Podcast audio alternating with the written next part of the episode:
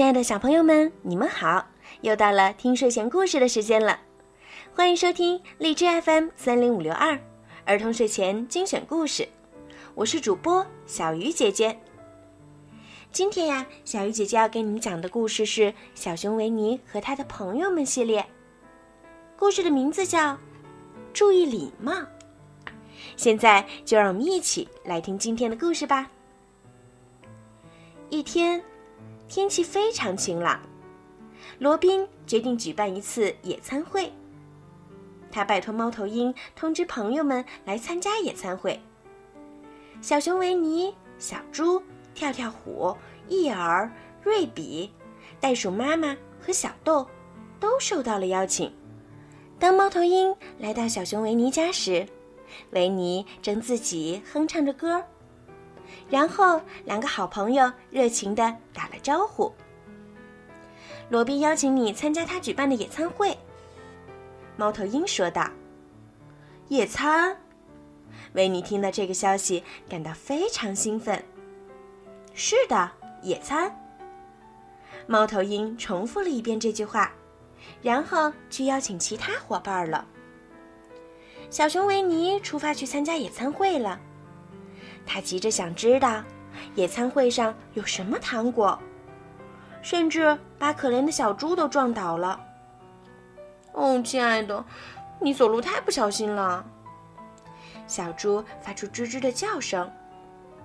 但维尼根本没顾上停下来看看他的朋友。小熊维尼，你该怎么做？是不是该说对不起？维尼到达了举办野餐会的地方。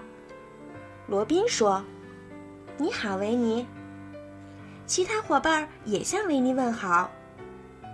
可是，维尼看到蜂蜜蛋糕后太激动了，他直接走到餐桌前坐下来，拿起了刀和叉。小熊维尼，你该怎么做？是不是该说“大家好”？野餐会还没开始，小豆突然听到一阵咕噜噜的声音。那是什么声音？他问道。是我的肚子在叫。梅尼回答。我太饿了，把蜜罐拿来，我要吃蜂蜜。小熊维尼，你该怎么做？是不是该说请？维尼吃了许多蜂蜜后，感到口渴了。他伸手就去拿伊尔面前的牛奶罐。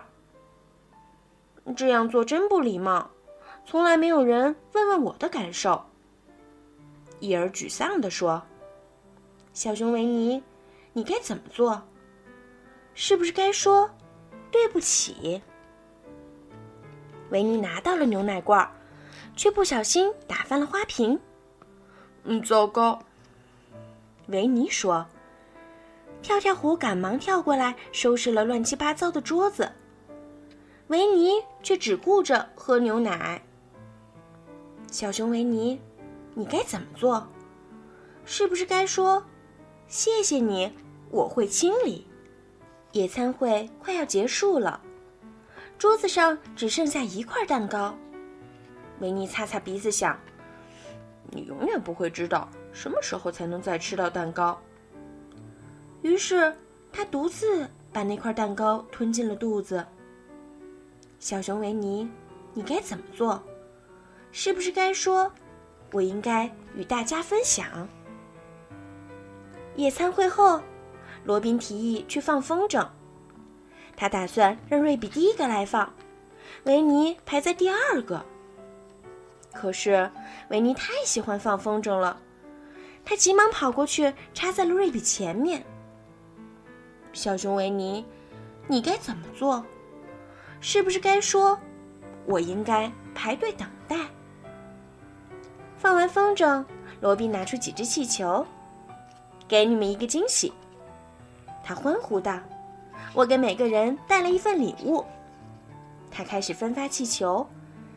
他递给维尼一个气球，维尼却一句话也没说。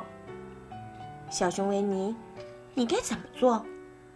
是不是该说谢谢？野餐会结束了，维尼打了个哈欠，心想：“哦，多美好的一天啊！”然后他站起来，往家里走去。小熊维尼，你该怎么做？是不是该说再见？